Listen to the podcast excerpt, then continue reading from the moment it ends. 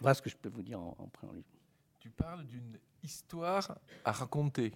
Oui. Donc d'une exposition qui, est- qui est euh, conçue comme euh, une forme de récit.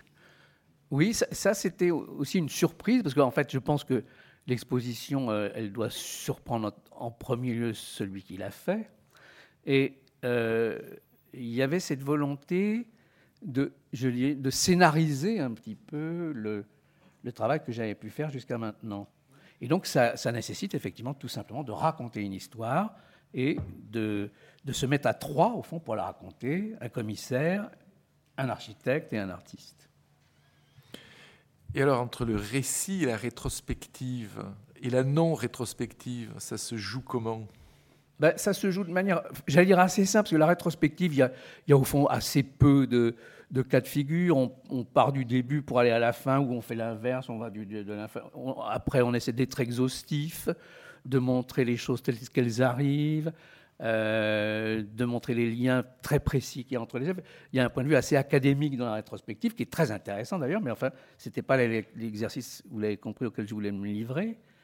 Et donc, euh, la- le récit est lié euh, au choix qu'on fait sur les œuvres qu'on a décidé de montrer. Donc, j'avais un principe qui était très simple.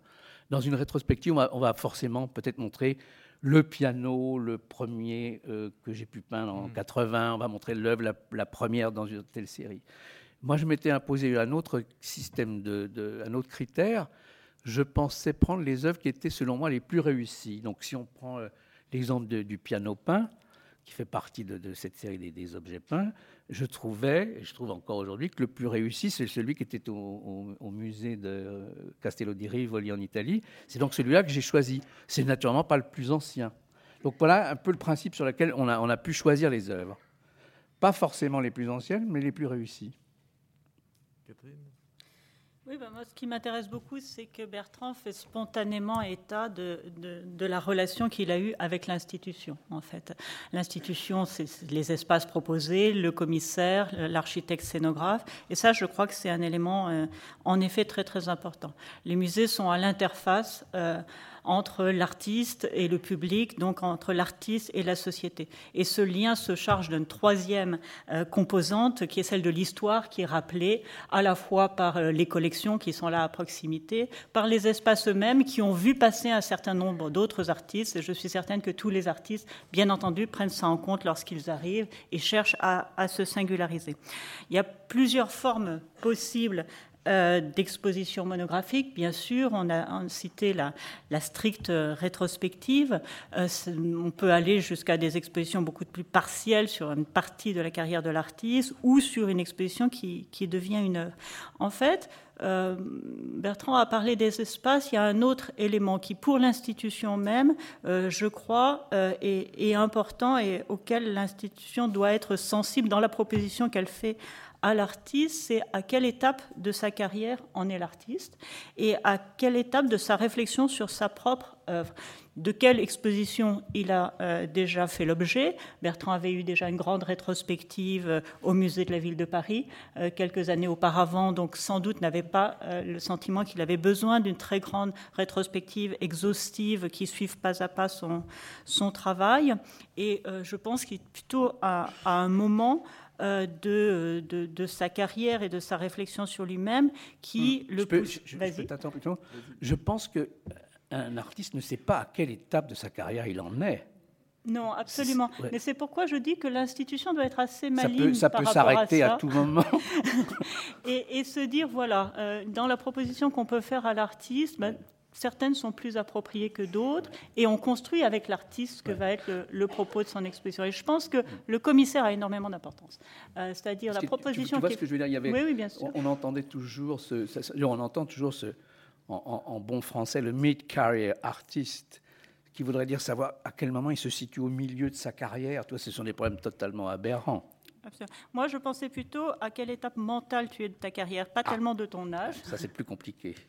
mais de ce que tu as envie de, de montrer de ton œuvre. Certains artistes ont très envie euh, de montrer euh, très largement leur œuvre, d'autres sont à un moment, et ça peut être jeune, Euh, ça peut être jeune. On l'a vu euh, il, y a, peu de temps avec euh, Maurizio Cattelan, par exemple, ont plutôt envie de pas justement être enfermés dans quelque chose qui serait l'histoire, parce que la rétrospective, c'est l'histoire, mais de construire une narration et de prendre plutôt de, biais finalement le, problème de la, de la, grande, de la grande exposition.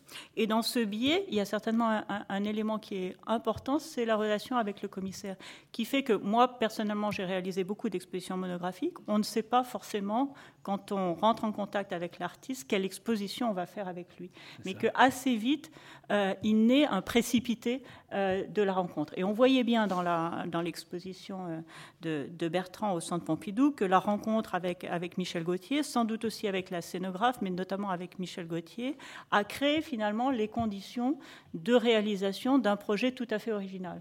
Et ça se voyait dès la première salle de l'exposition. C'est-à-dire, on était dans quelque chose qui était une construction originale, faite par Bertrand, bien entendu, mais où on sentait aussi euh, le fait qu'il y ait eu un aller-retour et une mmh. réflexion euh, commune avec. Je peux me tromper, mais j'avais cette non, impression. Non, tu ne te trompes pas. Comment, avez-vous travaillé? Mais Voilà, on, y vient. C'est, la, question est juste parce que, en fait, un, des c'est un peu de rentrer dans les cuisines, mais un des, secrets de tout ça, entre guillemets, c'est d'avoir travaillé très très longtemps en avance. Et donc, en fait, on, a commencé de travailler avec cette petite équipe, en fait, réduite, plus des gens de la technique, justement, du centre, pratiquement deux ans avant. Donc en fait, on a progressé par euh, des réunions à peu près, je dirais, mensuelles. Et donc moi, je m'étais réservé ce, grand luxe de ne faire que cela. Je n'ai pratiquement fait aucune autre exposition que, celle-ci, de travailler sur ce, sur ce projet.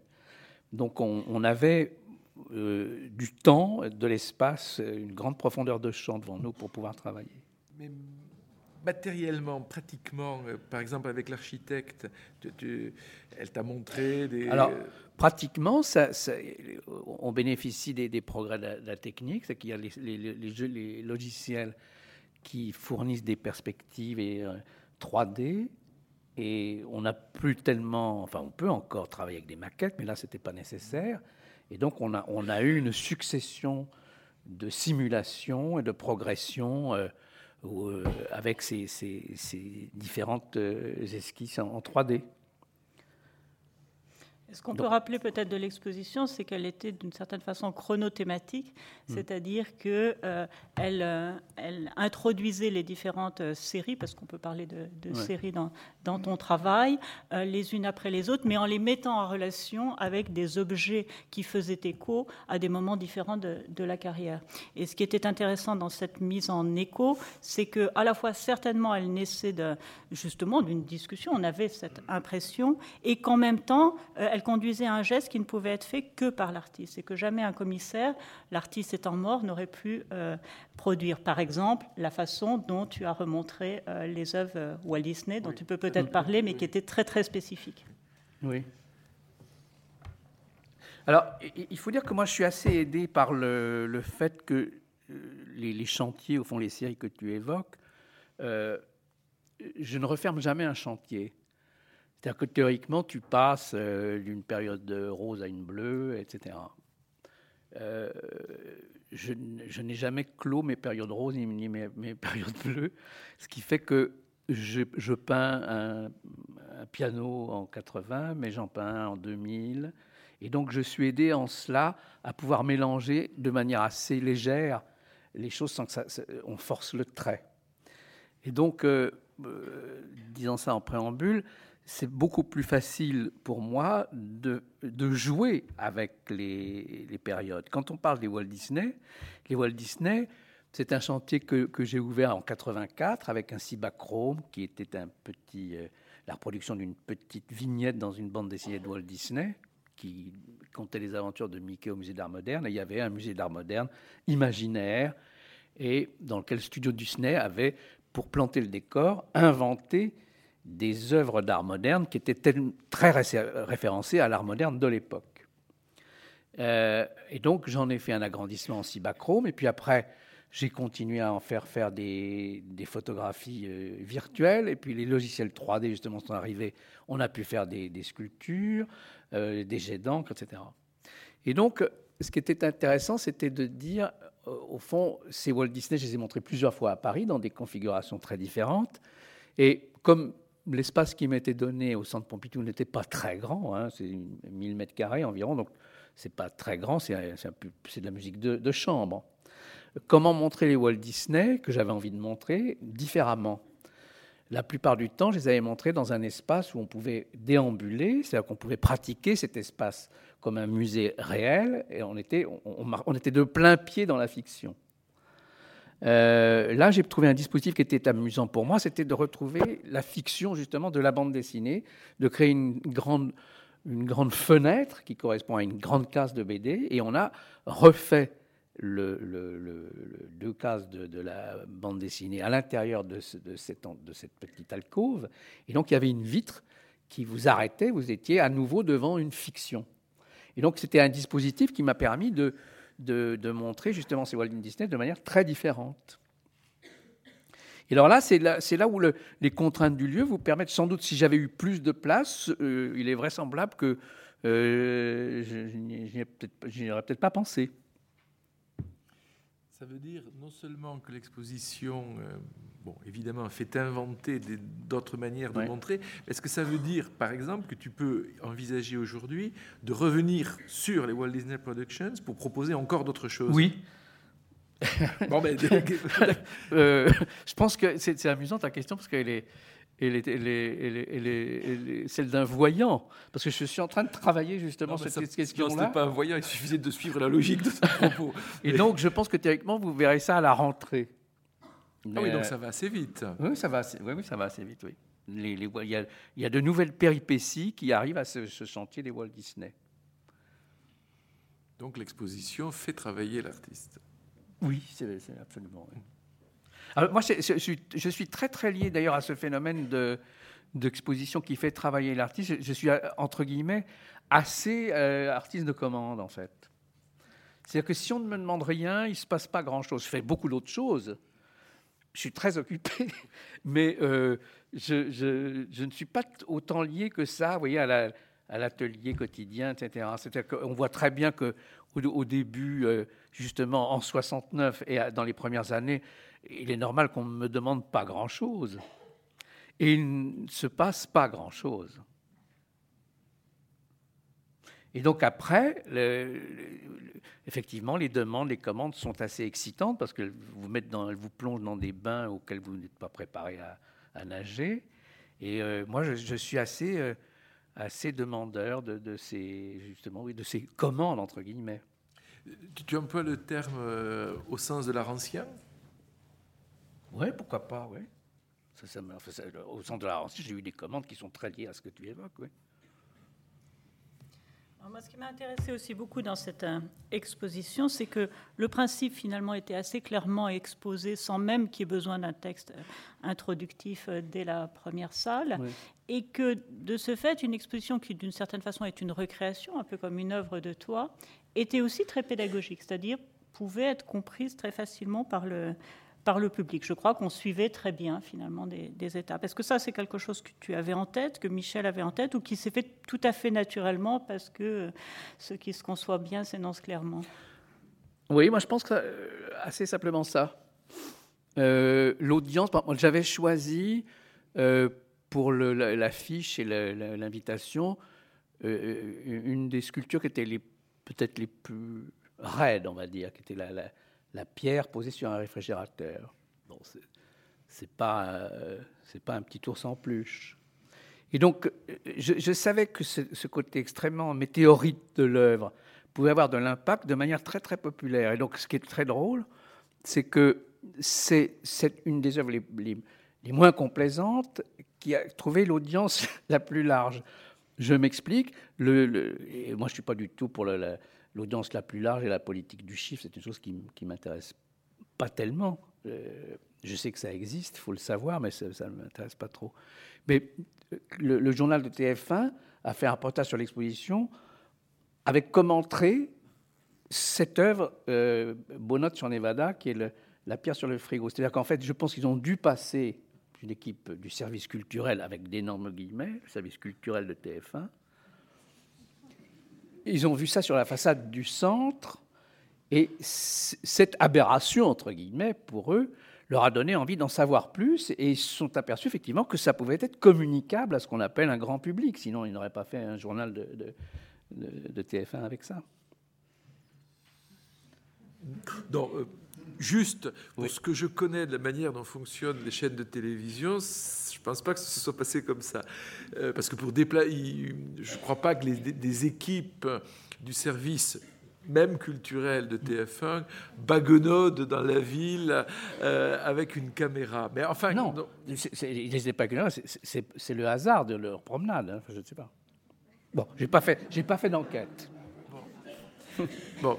mais du coup, ça me fait penser à une autre question, euh, pas de l'artiste dans son exposition, mais c'est plus délicat comme question, mais de, la, de, de, du regard toi, à la circonstance, peut porter sur les expositions. Par exemple, vas-tu voir des expositions. Enfin, je connais la réponse, mais bon, euh, il faut quand même la poser. Mm. Vas-tu voir des expositions? Comment les choisis-tu? Comment les, visites-tu? Quand, gardes-tu? On a beaucoup parlé tout à l'heure de la question de la trace, de la question du, souvenir. Si, je te demandais comme ça, pris euh, abruptement, euh, parle-nous d'une exposition qui n'est évidemment pas de, de, la tienne, que tu as vue il y a quelques années et qui aurait eu une Qu'est-ce qui te viendrait à l'esprit?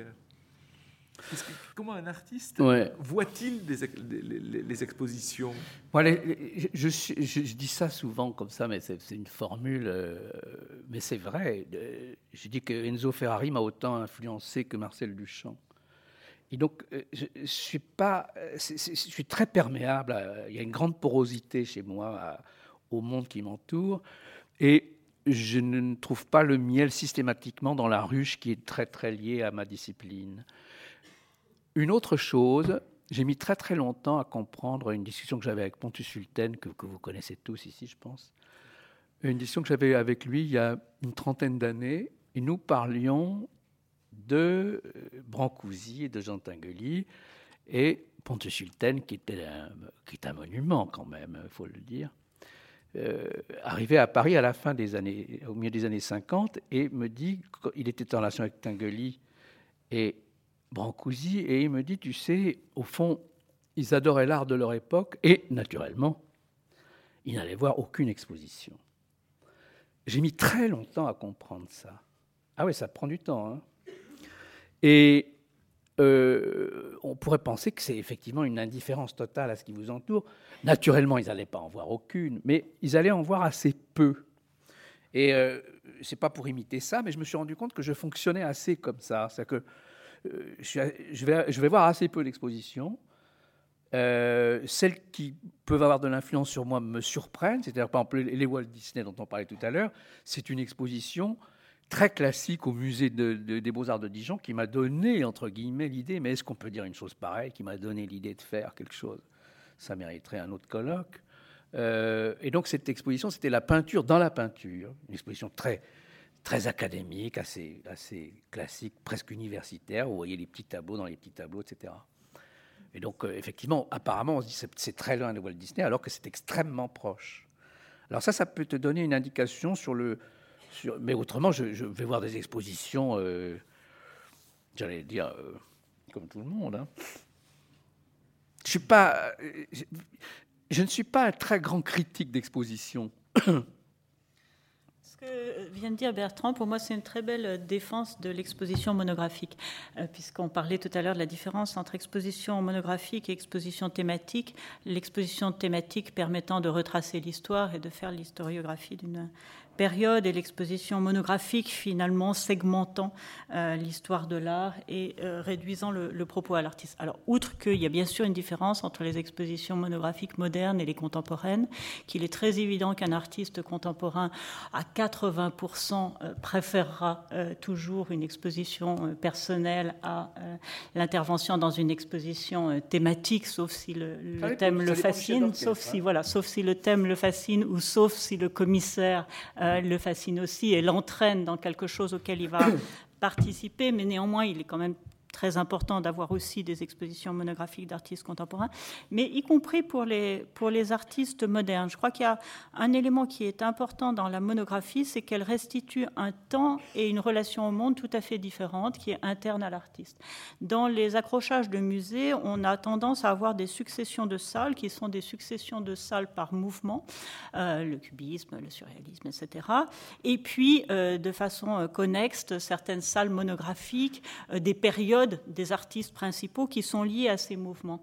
Et il y a de grands pans de l'histoire des, artistes qui disparaissent, qui sont ces périodes dans lesquelles les artistes entre guillemets, euh, reviennent en arrière sur leurs premiers travaux, ou sont dans une suspension du temps et, donc de l'évolution, ou euh, pratiquent euh, des formes qui sont au même moment des formes extrêmement différentes et qu'on aurait du mal à faire cohabiter dans une même salle, ou du moins dans un même discours.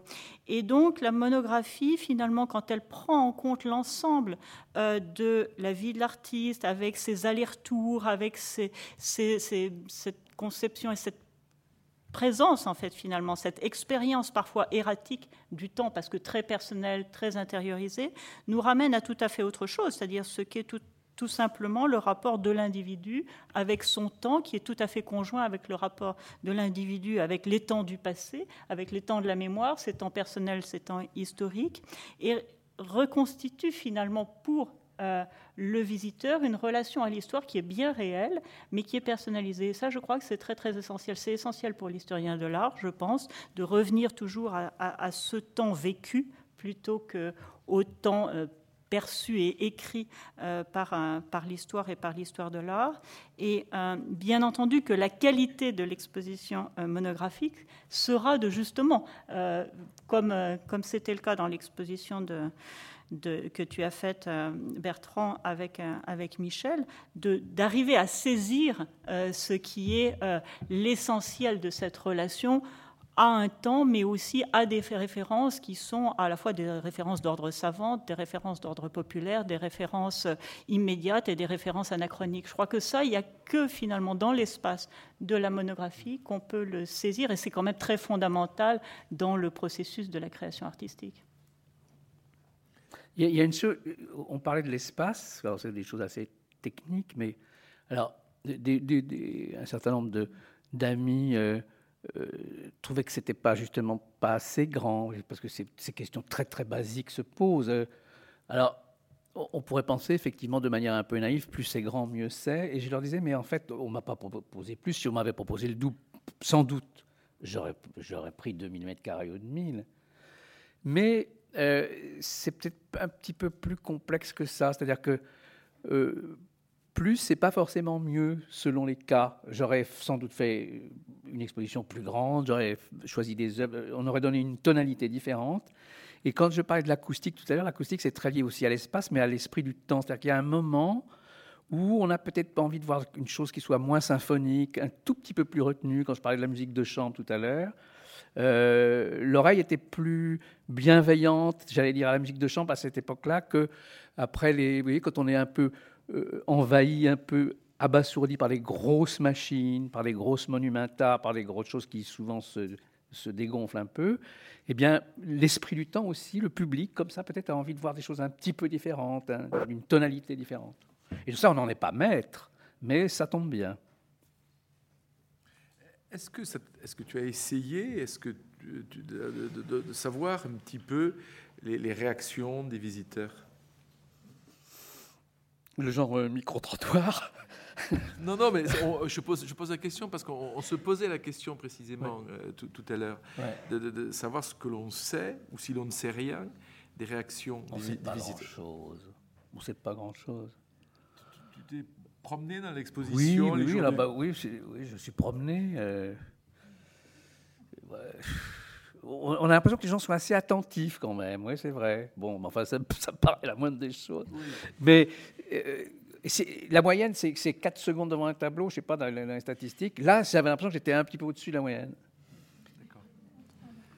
Oui, parce qu'il y avait un, élément de mystère, en effet. Euh, mm. le mystère est peut-être pas le terme le plus approprié qu'on utiliserait en premier concernant ton travail, et néanmoins, pour un public non averti, il y a un côté euh, mystérieux, en tout cas qui, pique la curiosité. C'est ce que tu soulignais avec, avec TF1. Euh, mm. une pierre sur un réfrigérateur, ça pose encore des questions, et des, questions qui... Ah oui, parce que tout le monde en a chez lui. Mm. Oui, c'est ce que Laurent racontait tout à l'heure avec les douilles de de fusil hein, de, la, de, la, guerre. Et il est très clair c'est ça, c'est assez, proche. À, la réalité euh, connue, vécue, euh, fait tilt et n'amène pas forcément l'adhésion, mais en tout cas pose des questions. Et toi, justement, comment tu vis cette relation à euh, quelque chose qui est d'une part une grande connaissance de l'histoire de l'art, quand même, euh, que tu as, euh, une curiosité pour ça, et puis quelque chose qui n'est pas du registre de l'art populaire, finalement, dans ton travail. C'est pas l'art populaire qui t'intéresse, c'est d'autres formes de formes, d'autres catégories de formes. Bon, tu as, tu as cité les, les voitures, parce que c'est quelque chose qui, qui est par ailleurs dans ta vie quelque chose, un univers qui était familier. Euh, mais c'est peut-être pas seulement à ce titre que, que, tu en parles, la question peut-être de la vitesse, la question de oui, la, beauté mécanique. c'est un certain type de voiture, c'est-à-dire que euh, il n'y a, jamais de, comparaison. Ça, moi, j'ai jamais pensé que les voitures étaient des œuvres d'art. J'ai essayé d'en faire une avec une Alfa Romeo, mais ça c'est autre chose. Mais euh, ce sont des objets d'artisanat pour un certain nombre qui sont assez belles. Et moi, je, cite toujours Colin Chapman qui a, qui a, créé les Lotus, qui disait que la meilleure voiture de course, était la voiture qui gagnait et qui tombait en ruine un mètre après la ligne d'arrivée. Et euh, on, comprend bien, parce que si elle est trop optimisée, enfin bon, je, passe là-dessus, vous avez compris. Il y a un rapport, moi, que j'entretiens avec l'œuvre d'art qui est très lié à ça. C'est-à-dire que ce, fil du rasoir, cette crête, cet effet de crête, pour moi, est très, très important. Alors, c'est vrai que l'art populaire, quand tu dis euh, euh, je m'y intéresse pas trop. Euh, oui, dans un sens, mais ce qui m'intéresse surtout, c'est d'avoir un vocabulaire, de choisir des mots qui sont extrêmement populaires. C'est que le, les choses, le lexique du vocabulaire formel que j'emploie est, très familier, par contre. Et donc, euh, le fait de montrer ces œuvres qui sont d'un registre très familier dans l'institution, dans des murs, euh, avant toi, euh, mm. je ne sais pas ce qu'il y avait eu comme exposition, mais peut-être Matisse ou quelque chose comme ça. Enfin, hein, c'est ça. donc, tu t'inscrivais dans quelque mm. chose qui, pour les visiteurs, était quand même le, le oui, C'est là où je dis il y a une règle du jeu dans, dans l'acoustique des lieux. C'est-à-dire que le, même si on n'en est pas maître, les, les, gens qui montent là au sixième, ils, sont, ils ont des réflexes. Et est-ce que tu penses que c'est une, une, bonne chose, donc, dans une institution comme la nôtre, euh, qui est cette hiérarchie des espaces? Puisque tu, tu, as fait référence plusieurs fois, c'est quelque chose qui finit par nous échapper quand on est en, interne dans l'institution. La, hiérarchie des espaces est assez intéressante parce que ça permet justement de faire une, une fausse, une anti-rétrospective dans un endroit qui théoriquement les accueille. Donc les, moi, les règles du jeu, je les adore. Et la question de la rétrospective, comment tu l'avais abordée dans justement l'exposition précédente, qui en était une, euh, et qui était euh, un peu le contraire, c'est une très très grande exposition, celle de la ville de Paris? C'était plus convenu. Hein, c'était, euh, mais ça tient aussi à la personnalité avec lesquelles vous travaillez. Vous faites une exposition avec quelqu'un qui est plus convenu, l'exposition est plus convenue. On, joue mieux, on joue mieux au tennis avec quelqu'un qui joue mieux que vous. Ah, vous voyez ce que je veux dire? Enfin, Il y a quand même une part de liberté de l'artiste, non? Ben oui, bien sûr, mais cette liberté, elle est au prix de, de, de, la personne avec laquelle vous jouez. Sinon, sinon le commissaire, sinon, il y a, c'est vrai que moi, j'ai toujours le sentiment d'être assez commissaire de mes expositions. J'ai quand même l'impression de faire ce que je veux, mais je, je ne suis pas euh, aveuglé par le fait que je serais omnipotent. Ça m'intéresse de pouvoir dialoguer avec des gens, et, parce que moi je m'enrichis énormément de la science des autres. Et donc la, vision qu'avait Michel Gauthier de, ce que je fais m'a enrichi. Je ne suis pas euh, sorti indemne de sa vision qu'il avait de mon travail, pour parler bêtement. Et avant cela, donc, dans des textes, par exemple, des textes critiques. Parce que euh, les gens écrivent sur moi ça, ou, disent sur moi, ça, m'intéresse. Quand vous, parlez du, vous parlez du public, là, par contre, je ne sais pas ce qu'il en pense. Mais euh, ce que les gens écrivent, ce que ça leur appelle comme réflexion, ça m'intéresse, bien sûr. Et parfois, ça te donne des idées C'est-à-dire, hein, t'engages Ça à... peut arriver, oui. Ouais. Pas, pas, pas aussi souvent que je le souhaiterais. Non, ça peut arriver, oui. Tu peux être pris au, au- au dépourvu par une réflexion sur ton travail? Ça Je réfléchis. Peut-être peut-être pas, j'en sais rien. Non, il y a des choses qui sont surprenantes, oui, mais enfin, dépour- dépourvu, non, je dirais pas. Non. C'est ce qui me semblait aussi, mais enfin, ouais. Catherine Alors, on est en train de voir la Giulietta, là, et, et elle exprime une forme de vision quand même assez tragique, puisqu'on a parlé de- des objets de- qui nous environnent. Là, c'est quand même l'accident. Et il y a quelque chose euh, dans ton travail qui finalement est de cet ordre-là, et qu'on voyait comme un, un- un- un trait aussi dans, dans l'exposition. C'est pas aussi drôle que ça. Non, c'est pas aussi drôle que ça. Est-ce que Mais ça, c'est pas tu- aussi triste que ça non plus. Non plus. Voilà. Mais on a plutôt pensé que c'était Oui. gay pendant longtemps, et, et Mhm. maintenant peut-être tout simplement avec le, le développement des, des œuvres et, et peut-être ton propre. Ça- ça- oui, ça prend, ça prend du temps. C'est-à-dire que si vous, c'est au fond, c'est très simple. Si, si vous avez un art qui est extrêmement polymorphe, avec des solutions plastiques très très variées, c'est tout à fait logique que les, le- le- les gens, le public, mettent du temps à appréhender, à mesurer. Euh, Si vous faites des empreintes de ce pinceau numéro 50 euh, tous les 30 cm, au bout de deux ans, on a, même si c'est génial, on a vite compris de quoi il s'agissait. Euh, donc, en fait, c'est dans cet écart-là que ça se mesure. Alors, effectivement, quand les choses sont plus complexes, ben, on, s'attarde à, un détail ou à une, portion de l'œuvre, celle, celle qui a le plus d'humour. On dit, ah ben, finalement, on s'est fixé, au sens précis du terme, sur la- l'aspect humoristique ou ironique de, ce travail, et puis on ne voit pas la dimension tragique.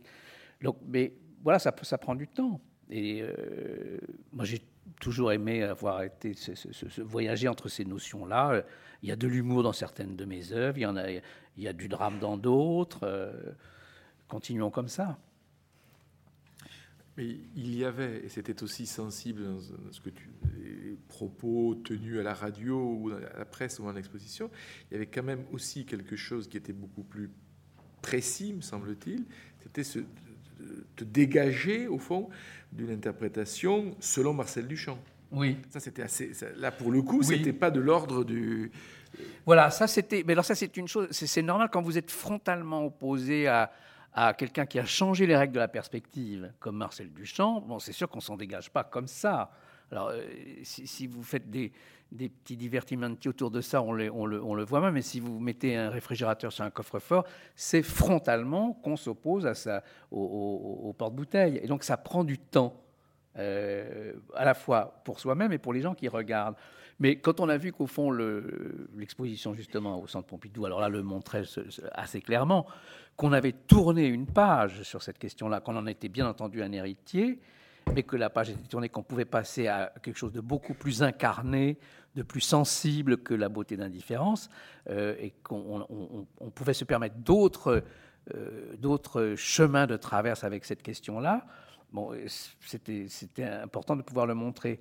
Et effectivement, moi, j'ai ces, ces grandes figures, quand, quand tu parles de Duchamp, effectivement, moi, j'étais toujours aussi avec Picabia, qui était une espèce de, de contrepoison, entre guillemets, pour, pour, pour, euh, pour balancer ça. Puis on s'est aperçu, en fait, en lisant maintenant un certain nombre de livres sur Duchamp qui ont été assez bien faits, je pense par rapport au livre de, de Marcadet, on comprend que là aussi, c'est beaucoup plus complexe que ce qu'on a bien voulu euh, euh, croire ou simplifier.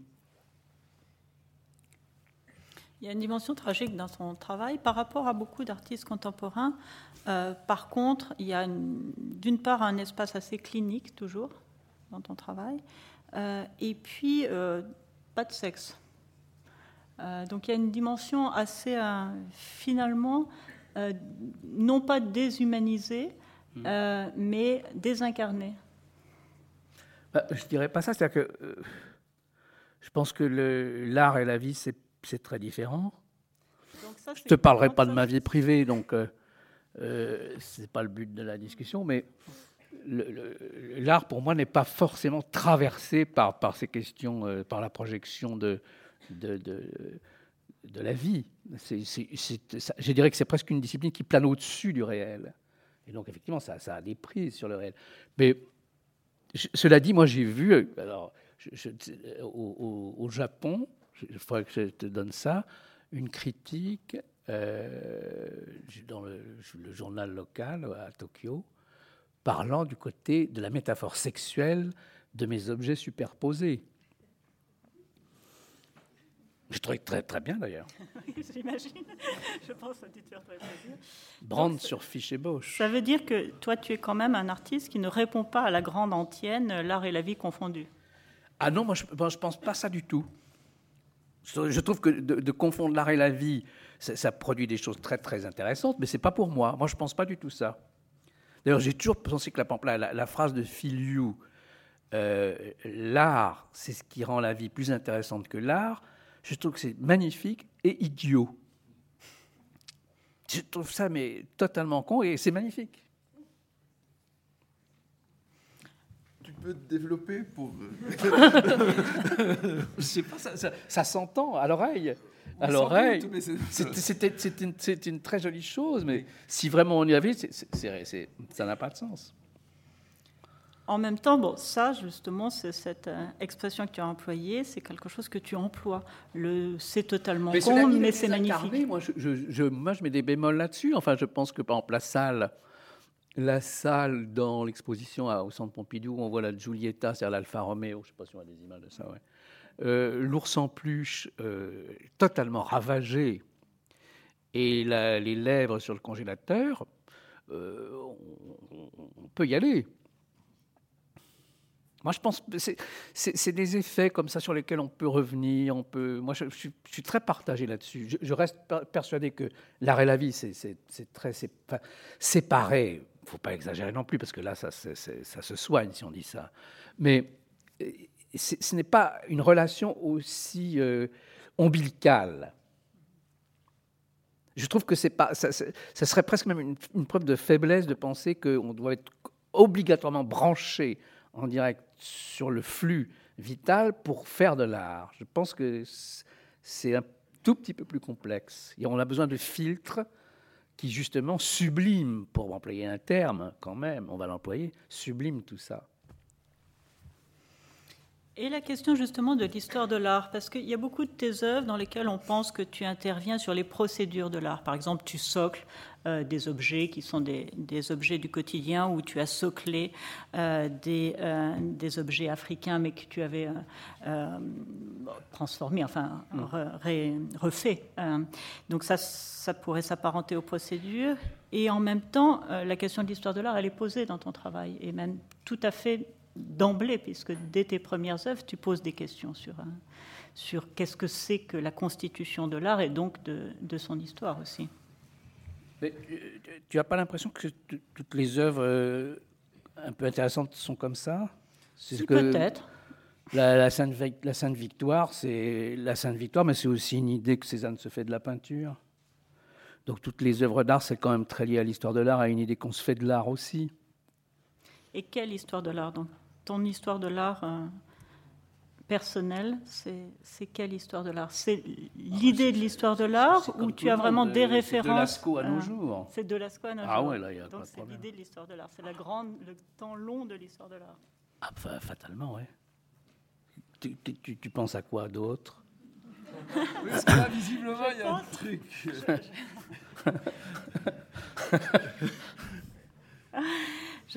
pense à des, approches qui peuvent être extrêmement différentes d'artistes de ta génération qui se sont euh, plutôt focalisés sur certaines périodes de, l'histoire de l'art euh, ou sur certaines approches de l'histoire de l'art. Et chez toi, on a l'impression qu'en effet, c'est quelque chose qui est un arrière-fond, c'est-à-dire on sent la connaissance de l'histoire de l'art, on sent l'intérêt pour euh, le questionnement de l'art dans l'histoire, et en même temps, on, ne sent pas ce que peut être chez toi ta relation avec.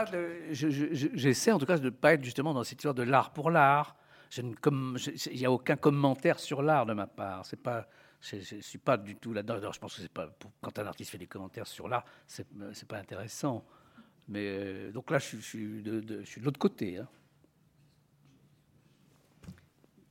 donc là aussi, la lecture euh, conceptualiste qu'on a pu avoir de ton travail au début, elle est réelle, mais elle n'est pas suffisante.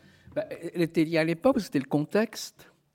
C'était le contexte, mais déjà, euh, petit garçon, j'essayais de, de lutter contre le contexte à la fois. je, donne souvent cet exemple. Il y avait une, une œuvre dans l'exposition qui s'appelle Polish, qui est une œuvre assez ancienne. C'était presque une des plus anciennes de l'exposition, mais ce qui m'amusait, c'est que ça ne se voit pas tellement, bon, mais où euh, un texte traduit de français en anglais, d'anglais en russe, de russe en chinois, etc., décrivait un objet. Cet objet était refait avec une nouvelle traduction et on voyait que l'objet restituait les glissements qu'il y avait dans chaque traduction.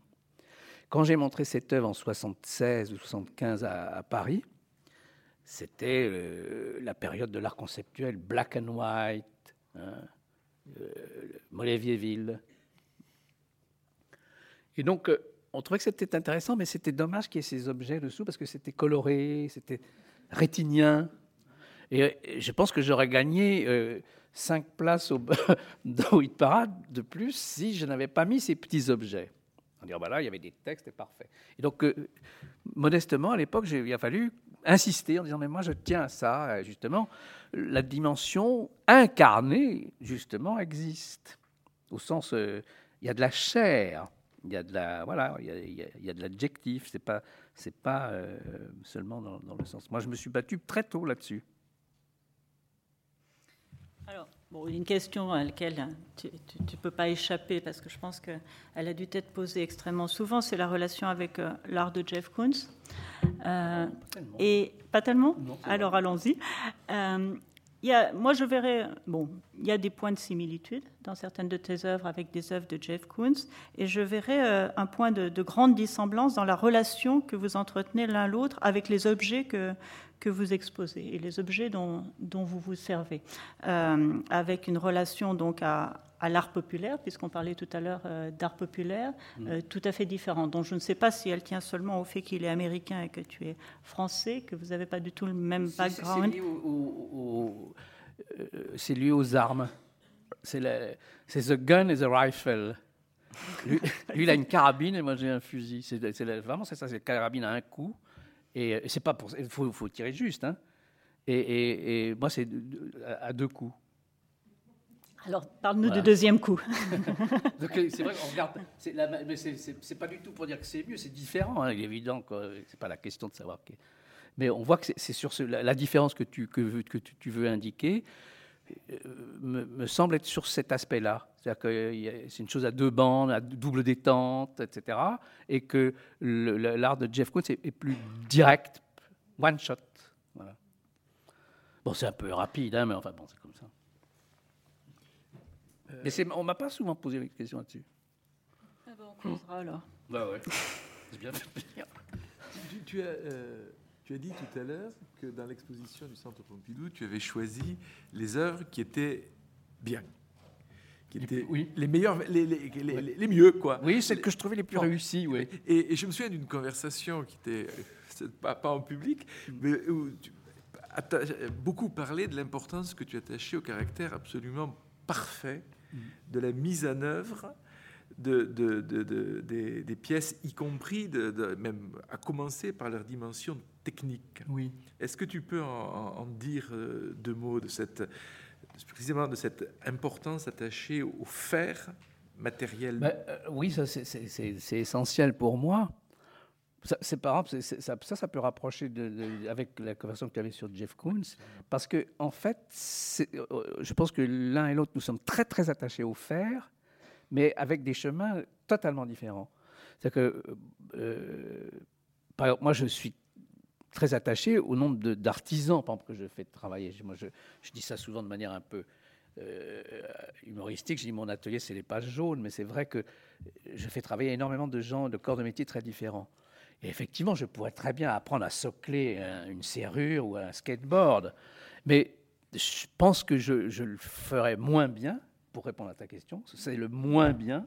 Et donc, je délègue ça à quelqu'un qui le fait le mieux. Et je prends parmi les artisans, les corps de métier, les gens que je pense, quand je fais des enquêtes, je fais des sortes d'appels d'offres, au fond, très bêtement, et je prends les meilleurs.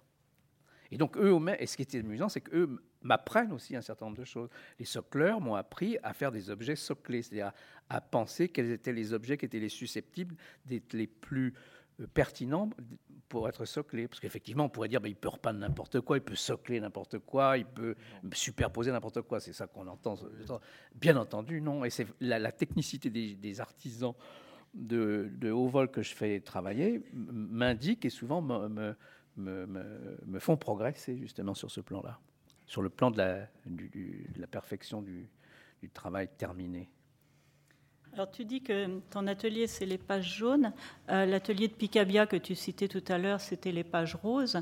Euh, est-ce que euh, dans ton travail, est-ce qui te différencie là encore d'Ajef Koons Il n'y a pas cette idée qu'effectivement derrière le travail il y a une relation aux mots, il y a une relation au langage et au jeu de mots mm. qui, est, qui, est, quelque chose de, de, tout à fait présent et alors là assez inscrit effectivement dans une tradition française. Ah oui, oui, ça c'est je, suis d'accord avec toi. Alors que je peux te donner, quand tu veux que je donne des exemples où on mhm. trouve ça. Euh, alors, moi, j'étais très, très, très ami avec un, grand artiste qui est, Raymond Hins. C'est un des premiers artistes que j'ai rencontré dans, dans, ma vie. Moi, je, connais assez peu d'artistes en réalité, parce que comme je n'ai pas fait les beaux-arts, on n'est pas euh, sur une mise en réseau. Quand on est un, artiste autodidacte, euh, on ne connaît personne. Et donc, j'en connais pas tellement non plus encore aujourd'hui. Et Raymond c'est un des premiers artistes que j'ai rencontrés. Quelle chance Et donc, euh, j'ai été tout de suite confronté au rapport qu'il y avait justement entre le langage, la réalité, etc. les, jeux de mots, mais plus que les jeux de mots, parce que les jeux de mots, c'était pas l'Alman Vermo, euh, Raymond C'était, il y avait une poétique que, j'ai tout de suite, sur laquelle j'étais très sensible. Et donc, effectivement, tout ça, ça la, persistance du rapport entre le langage, justement, et la réalité, de voir le court-circuit que ça, que ça opère, euh, ça, c'est dans la. Effectivement. En France, on est quand même très, très sensible à cette, cette chimie-là. Et de temps en temps, et ça, ça, continue, exemple, il y a une œuvre qui était sans titre au, Centre Pompidou, où il y avait euh, un mobile sur un radiateur Calder, les, effectivement, ça c'est très très lié au langage. Et c'était très amusant que les gens me disent mais est-ce que c'est un vrai calder qui est sur le calder Déjà à l'oreille, euh, c'est quand même c'est étrange d'entendre cette phrase. Est-ce que c'est un vrai calder qui est sur le calder Et donc j'étais obligé de le dire. Il le devient. Donc, euh, et donc c'est tout c'est ce rapport-là que nous avons au langage et à la réalité. C'est ça qui, c'est une des choses qui m'intéresse. Je ne sais pas si on doit, on doit voir ça. Je pense qu'il défile. Ouais. Euh, ouais. Presque. Ah bah, non, mais ça, c'est le côté autobiographique. C'est chose. oui, ça, c'est, mon côté peintre de paysage. Euh, oui, automobiliste aussi. Puisque c'est quand même des faits à partir des sur le principe des panneaux autoroutiers. Ce sont les panneaux routiers, oui. Que ces, panneaux sont devenus des tableaux. Oui, je me souviens de ça. Euh, peut-être on peut euh, proposer, comme on l'avait fait tout à l'heure, euh, des questions ou des, interventions qui peuvent d'ailleurs s'adresser aussi bien à, Catherine Grenier par rapport à ce qui a été dit déjà tout à l'heure de l'histoire des expositions qu'à Bertrand Lavier. Il me semblait qu'il y avait, euh, y compris au premier rang, des désirs de, questions inassouvies.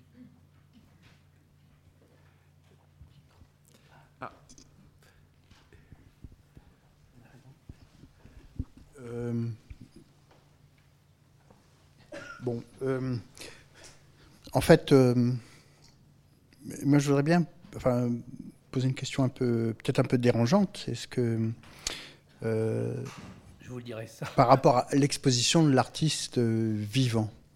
Euh, bon, c'est un truisme que de dire que ce qui porte une œuvre vers l'extérieur échappe à son créateur, et c'est compris une part de mystère, d'énigme ou de révélation qu'il ne peut pas voir. Alors, est-ce que parfois, confier à un artiste vivant le soin d'exposer ou de contribuer à exposer ses propres œuvres, c'est pas, ça peut aussi jouer comme une limite. quand on a vu la rétrospective d'Ali, on a vu des œuvres que lui, en 79, et encore plus son entourage qui était problématique, on va dire, ne voulait pas montrer. Donc euh, l'intervention de Dali et de son entourage en 79 sur l'exposition euh, a aussi supprimé des choses de sa propre histoire qu'il ne voulait pas euh, voir. quand on a vu la rétrospective Soulage, moi j'ai trouvé qu'elle était assez ennuyeuse.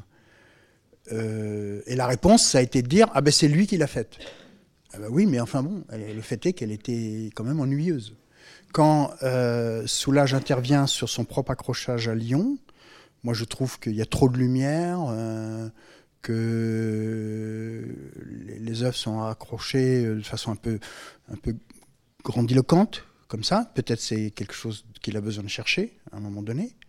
Et en comparaison, moi j'avais trouvé que l'accrochage des quelques œuvres, euh, en comparaison de ces deux manifestations d'ailleurs, j'avais trouvé que l'accrochage des quelques œuvres qui à Montpellier euh, était beaucoup plus sensible, euh, jouait beaucoup plus sur la lumière, beaucoup plus subtil et beaucoup plus intelligent. Et donc là, on peut se demander si à un moment donné, la distance critique qu'il peut y avoir entre le, critique d'art, l'auteur, le, musée et, l'artiste, il n'est pas nécessaire de la rétablir, ce qui peut poser des problèmes un peu difficiles quand l'artiste est sur votre dos tous les jours et que lui, il voit quelque chose que vous, vous ne voyez pas, vous ne voulez pas voir, etc. Est-ce que là, il n'y a pas une faiblesse dans le fait de montrer un artiste vivant sous son contrôle, finalement?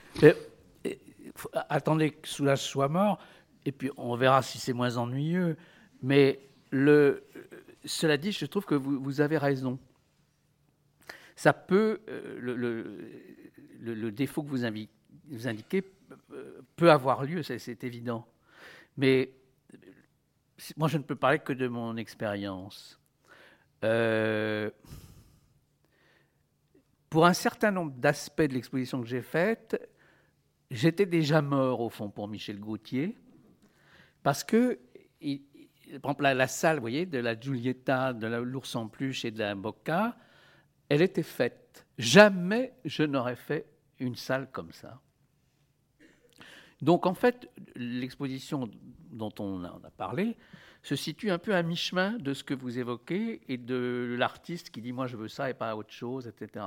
Ça a été très négocié de manière euh, très amicale et, très, euh, très active, mais je, pense que vous avez assez raison parce qu'effectivement, c'est voilà, on la voit cette salle à l'image, cette salle-là, jamais je l'aurais faite et elle m'a enrichi. C'est-à-dire que quand je vous disais, je suis sorti de cette exposition différent sur le plan de la création, ça m'a ouvert un certain nombre d'horizons, même à la grande surprise de, Philippe quand on, s'est parlé. Euh, j'ai dit, mais je t'assure que ça, c'est une salle que je n'ai pas faite. Et alors, euh, ne suis pas complètement idiot. Si je l'avais trouvé nul, j'aurais dit, on ne le fait pas. C'est là où encore l'artiste a encore le, final cut, comme au cinéma. Mais je, moi, je, trouve que ce n'est pas du tout dérangeant, votre question. je la trouve juste question, elle interroge en creux euh, la, présence du commissaire et, son rôle. Euh, bien sûr, et c'est pas un rôle facile et on a, euh, on voit bien au travers de nos collègues qu'il y a beaucoup de façons d'aborder ce, rôle de commissaire et beaucoup de, de conceptions. Donc moi je peux parler que de mon expérience propre, mais je crois qu'il y, a deux dimensions quand on travaille avec un artiste vivant. On choisit pas pour rien de travailler avec des artistes vivants, c'est donc qu'on rentre en relation avec eux et je dirais même en, empathie. Moi je sais pas quand je travaille avec un artiste, je fais des très très longues interviews, euh, fleuves, je lis tous les livres qu'il lit, euh, mais après ça je renonce pas à mon rôle de, commissaire. C'est-à-dire que euh, on ne peut pas dire l'artiste est totalement libre, parce que dans ce cas, il n'y a plus de commissaire, il n'y a plus besoin d'avoir quelqu'un aux, côtés de l'artiste. Donc je crois que l'artiste doit aussi avoir a besoin de se dédoubler au travers du commissaire, de rencontrer quelqu'un d'autre, parce qu'il va rencontrer de toute façon un public, il rencontre euh, une institution, et donc euh, cette rencontre, elle doit être productive dans les, dans les deux sens. Et je crois que quand on trouve une exposition vraiment réussie et qu'elle reste marquante dans la carrière d'un artiste, comme certaines expositions peuvent l'être, c'est que la rencontre était bonne. Je pense qu'effectivement, parfois, il peut y avoir, peut-être parce qu'on organise vite les expositions ou pour d'autres raisons, la tentation pour certains commissaires de laisser l'artiste complètement. Mais l'artiste lui-même n'en est pas forcément satisfait. Euh, et il ne gardera pas forcément euh, l'exposition dans le, dans le palmarès de, de celles qui, qui préfèrent. Donc je crois que ça, c'est un élément tout à fait, euh, tout à fait déterminant. cela dit, ça, ça, serait trop facile de, de penser qu'une fois que les artistes ont disparu, les expositions sont meilleures. Vous aviez l'exemple de l'exposition d'Armand, qui, est un artiste que j'aime beaucoup, qui était à 100 lieues de ce qu'on aurait pu faire. C'est un artiste beaucoup plus euh, merveilleux que l'exposition qu'on en a faite, pour mille raisons, mais ça, je ne m'étendrai pas là-dessus. Donc, c'est malheureusement pas forcément toujours la bonne solution. Il y a eu un, cas de figure euh, l'an dernier, on aurait d'ailleurs pu choisir de parler aussi, c'est l'exposition de Gerhard Richter, puisque l'exposition de Gerhard Richter a été en trois lieux, euh, à Berlin, à Londres et à Paris. Personnellement, je ne l'ai vu que dans deux. Je l'ai vu à, Londres et j'ai vu à Paris. Euh, je ne sais pas quelle est la part euh, de, de qui est plutôt un artiste assez, euh, je vais intrusif, enfin, qui est dans, l'accrochage parisien, mais assez. en fait, il y avait une, des parties de l'œuvre de Richter qui étaient quasiment, on ne va pas dire invisibles, mais enfin, qui étaient comme mises entre parenthèses dans l'accrochage parisien, alors qu'elle venait avec une force particulière au premier plan dans l'accrochage euh, londonien. Et, inversement. Alors, évidemment, on ne va pas dire la bonne solution, c'est d'aller voir l'exposition dans ces deux ou dans ces trois. C'est un peu un truc de privilégié, ça. Mais la comparaison entre les deux accrochages, je pense à une salle, à une salle en particulier, parce que ça m'a joué un tour euh, à propos d'October l'ensemble des peintures sur euh, la mort des membres de la bande d'Abader dans une prison. Bon, euh, des, visiteurs parisiens me disent, mais enfin, finalement, on ne la voyait pas. Et je vous dis, comment pouvez-vous dire une chose pareille? Et je me suis rendu compte qu'en leur répondant, je leur répondais sur l'expo de Londres et pas sur l'expo de Paris. Parce que j'avais vu, parce qu'à Londres, ils avaient repris la présentation que tu connais sans doute, qui était la présentation du MoMA, où l'ensemble des tableaux étaient réunis en une seule salle fermée. alors, ça devenait euh, extrêmement impressionnant, alors qu'à Paris, les ouvertures, les perspectives, etc., s'attendaient à dissoudre un petit peu euh, les faits. Là, il faudrait, moi je n'en ai pas les éléments, peut-être que, vous, Catherine, vous le savez, mais je ne suis pas sûr que vous nous le disiez, mais euh, quelle est la part, dans un cas précis, de l'artiste, du commissaire, des habitudes de l'institution pour faire qu'une rétrospective d'un artiste qui est quand même archi connu soit si différente selon qu'elle a lieu à la Tate Modern ou au Centre Pompidou.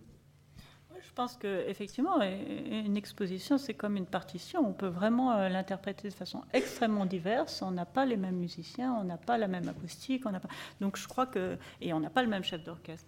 Et, je, pense que c'est aussi une des richesses. Euh, Laurent a fait des, des, livres pour montrer euh, des expositions qu'il avait pu faire qui, qui avaient circulé en plusieurs lieux et pour montrer que l'exposition évolue en fonction des lieux et sans doute aussi évolue en fonction de la conception même du commissaire qui elle-même évolue, qui n'a pas envie de faire trois fois la même chose, euh, qui a appris des choses, euh, qui a vu des défauts de son exposition précédente, etc. De même pour, pour les artistes. Je crois que c'est très important de penser qu'une exposition est absolument pas quelque chose figé, c'est circonstanciel, et c'est pourquoi on peut penser que certaines sont vraiment importantes, parce que c'est la conjonction et la cristallisation à un moment donné d'un objet qui est peut-être pas parfait, mais qui est presque parfait, ou que l'artiste peut considérer hein, comme tel. Euh, moi, je fais une exposition euh, avec une artiste qui s'appelle Marisa Mers, qui est une artiste qui contrôle totalement son exposition. Elle a voulu s'installer dans l'espace. Euh, pour, je crois, une des seules fois dans le centre Pompidou, on a fermé l'espace pendant deux mois. Elle vivait dedans, elle avait son lit dans l'espace, et on n'accrochait que la nuit. donc c'était assez compliqué. elle avait fait dégager toutes les équipes du centre Pompidou, donc elle n'avait pas de contraintes. Et elle ne voulait pas d'un jeu institutionnel qui dissocierait les œuvres, donc il n'y avait pas de cartel puisque c'était une seule œuvre. Mais euh, on peut penser là que c'est un projet totalement d'artiste. L'exposition était une œuvre au point même qu'elle n'a pas voulu qu'elle circule, cette exposition, quand ça nous a été euh, demandé, ni sous cette forme, ni sous une autre, reconfigurée. Mais en même temps, c'était euh, véritablement un va-et-vient permanent entre nous. Donc c'était elle complètement. Moi, je n'ai absolument rien fait. À la différence du cas que nous montrait Bertrand, il n'y a aucune salle que j'ai faite moi-même et qu'elle aurait acceptée. Mais je pense néanmoins que cette œuvre, qui est vraiment son œuvre, euh, j'en ai été aussi l'instrument, c'est-à-dire euh, le mm. dialogue entre nous a permis, il y a une forme de maïotique peut-être, euh, mais a permis que, que cette œuvre soit réalisée. Donc je crois que c'est effectivement extraordinairement important quand même la relation au commissaire et que le commissaire ne fasse pas impacter sur l'artiste les contraintes qui sont celles de l'établissement, de la sécurité. On sait bien qu'il y a des multiples contraintes, y compris euh, financières. C'est euh, aussi euh, le rôle du commissaire que d'arriver avec l'artiste à trouver, comme le disait tout à l'heure Bertrand, à faire d'une contrainte une chose positive. Monsieur. Monsieur Lavier, je, n'ai pas eu la chance de, voir votre, votre exposition. Euh, je voulais savoir de quelle façon vous aviez pu être euh, impliqué dans la production des textes, dans la production euh, du discours critique mis à la disposition du public. Est-ce qu'il y avait un audio guide, par exemple? Et si audio guide il y avait, de quelle façon y auriez-vous auriez contribué Ma question porte globalement sur la question de la pédagogie euh, et de la relation et de ce que l'on installe entre un, entre un public et une œuvre. Euh, opaque pour moi. C'est-à-dire que, euh, dans en l'occurrence pour l'exposition au Centre Pompidou, Michel Gauthier avait choisi de. D'ailleurs, ça, je pense que ça transgressait un peu les règles habituelles. Il n'y avait pas un certain nombre de contributions, comme ça peut.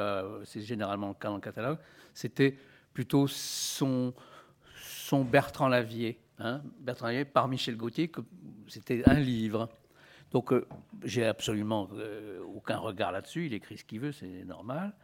Et puis les, textes pédagogiques, il y a des petites revues, des petits magazines dans le centre Pompidou qui sont un peu plus euh, vulgarisateurs. Bon, ça, j'ai aucun regard là-dessus.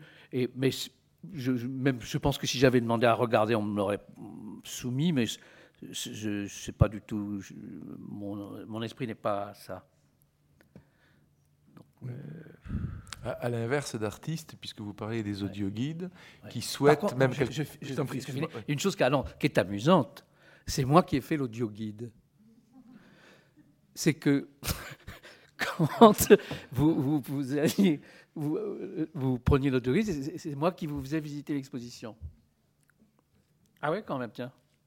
Oui, alors, tu as, bien, bien fait de m'interrompre parce que j'allais dire à l'inverse, et donc je supprime et je dis à l'instar de euh, Kiefer, qui, pour, la, pour Monumenta, avait absolument, euh, là j'y avais assisté de très près, avait tenu à piloter le projet euh, in extenso et parlait lui aussi. Enfin, l'audio guide était en grande partie fait d'extraits d'entretien avec, avec l'artiste ce qui pourrait rejoindre la question que posait Vincent Nos tout à l'heure, de euh, l'emprise, du, rapport d'emprise de l'artiste à partir du moment où euh, il tendrait à imposer un discours euh, officiel sur son œuvre. Mais c'est pas pire hein, de, que l'audio guide soit fait par l'artiste ou que ça soit oh fait par quelqu'un d'autre. C'est de, toute façon une, une, contrainte, et, un attentat contre la liberté du visiteur. Bien sûr. Et à la fois, ce qui est terrible, c'est qu'on on sent bien que les visiteurs adorent les, ce qu'on appelle les cartels développés. il n'y a rien de pire. Si, on met un poste de télévision avec un film sur l'artiste dans l'exposition, on est sûr que ça saccage l'exposition pour la journée, puisque les, les, gens regardent la télévision. Donc ça, c'est un grand classique. Oui, moi je suis plus nuancée sur cette question. Je pense que nous, nous avons la chance formidable d'avoir accès aux artistes. Moi je suis à côté de toi. Hein. Et, les visiteurs, non. Et je crois qu'ils ont besoin de ce truchement quand même, euh, d'avoir eux aussi euh, accès aux artistes. Pas forcément dans l'enceinte même de l'exposition, mais je crois que c'est un élément important. De la même façon que, que la pédagogie, ça aussi c'est le rôle de, de l'institution. Je parlais de, de Marisa Mers qui avait fait une œuvre globale et là il fallait respecter sa, sa volonté. Mais je me souviens d'un autre circonstance avec Eric Dittmann d'une exposition qu'il avait faite, qui était relativement classique euh, dans, son déroulé et pour lequel il voulait absolument pas de, de pédagogie. Et pour l'institution, à mon sens, tel que je l'aperçois, c'était pas acceptable. Et donc on a discuté jusqu'à ce qu'il accepte finalement, et pourtant il était colérique, c'était très difficile de lui faire accepter quelque chose, euh, qu'il y ait cette médiation qui, malgré tout, pour le public est importante. Nous, nous connaissons tous ces artistes, mais il faut le savoir, on a un public très large, et qui est effectivement en, demande de, de, comprendre un, peu plus, euh, et euh, qui n'a pas cette familiarité que nous avons, nous. Donc voilà, il y, a bien entendu une balance à établir entre trop de, pédagogie qui tue l'œuvre et un peu de pédagogie qui éclaire le public. Et je crois que là aussi, c'est vraiment une question de, dosage. Une dernière question, et ensuite vous serez autorisé à vous nourrir. Et nous aussi, peut-être, d'ailleurs. C'est une question qui lie un petit peu les, interventions qu'on a eues ce matin. C'est à propos de la date. Euh, je me posais la question, euh, je vous pose la question, Monsieur Lavier, sur euh, à quel moment vous, vous apposez une date sur votre œuvre? Est-ce que vous le faites? Est-ce que vous ne le faites pas? Euh, Est-ce que pour vous c'est important? Et je reviens à qu'est-ce que serait votre 1917 à vous quoi? Je... 1917 à moi. Non, mais les, les, dates euh, sont importantes puisque le titre de l'exposition c'était Bertrand Lavier, virgule, depuis 1969 ça montre bien que les dates, pour moi, c'était à la fois une ironie, parce que c'est comme si j'étais je sais pas, une petite maison, une petite PME qui, a, hein, qui avait commencé. Euh, parce qu'en en fait, on, met des dates depuis une telle date quand ça dépasse le siècle. Enfin, mais alors, j'avais compris ça à l'envers parce que j'étais en Californie en 75 et alors je, je voyais déjà des bars since 1971. Alors, je me c'est incroyable. Le bar a 4 ans et déjà ils le disent. Bon, donc ça, ça, ça m'avait impressionné. Donc je pense que je m'en suis souvenu pour faire cette exposition. Mais effectivement, je mets des dates et les dates sont en général euh, euh, imposées au moment où l'œuvre est faite. Je ne mets pas deux dates. c'est rare que ça m'est arrivé, mais c'est très très rare. Euh, on sait, par exemple, on parle, du piano, comme ça, c'est un peu récurrent, mais le, premier piano que j'ai fait était en 80. Euh, si j'en fais un en 2000, je ne vais pas mettre 80-2000. Je mets que c'est un, piano de, de 2000. Et au contraire, ça m'amuse plus de jouer avec ça parce que ça jette un peu le trou, parce qu'il y a des gens qui savent qu'il y a eu des pianos en 80, qui pensent qu'ils sont mieux, parce qu'ils sont plus anciens. Il y a, tous ces réflexes qui m'amusent de, perturber un petit peu. Alors qu'il y a des gens, ben non, mais les, plus récents sont mieux, ce que je trouve, moi, bon, etc. Ou les, miroirs peints, il y a les miroirs peints que ce que je fais aujourd'hui, je les trouve mieux que ce que je faisais il y a 20 ans. Donc voilà, donc les dates pour moi sont, sont très importantes. Vous n'aviez pas cette impression pour moi? Euh, Si. Ouais. si, si, mais je, me suis toujours posé la question de quand est-ce qu'un artiste appose une date? Oui. Euh, voilà, sur son œuvre. Est-ce que vous avez parlé de d'œuvres réussies Oui. Ah. Alors voilà, à, quel, quel ah. moment l'artiste je voilà, je mets cette date-là parce que ça se finit. Et est-ce qu'une date d'ailleurs finit une œuvre? Je n'en sais rien. c'est une question très, très naïve que je me pose. Ça va toujours étonner la position des dates sur ah, c'est une question qui remonte quand même à, très, très, très ancien, très, très, très loin, parce que vous avez des, œuvres, y compris euh, au Moyen Âge ou au début de la Renaissance, sur lesquelles la date euh, est apposée de manière plus ou moins visible ou plus ou moins cryptée. Enfin, euh, Jenna en parlerait beaucoup mieux que moi, mais c'est à côté de la signature ou à côté d'un monogramme, vous avez la, date. Donc, l'archétype que je connais beaucoup mieux, c'est Picasso, qui au dos des tableaux, non seulement indique les dates, mais les jours. Et quand il y a des séances de travail eh, eh, avec un, laps de temps entre, on, on suit, le calendrier en retournant, en retournant la toile.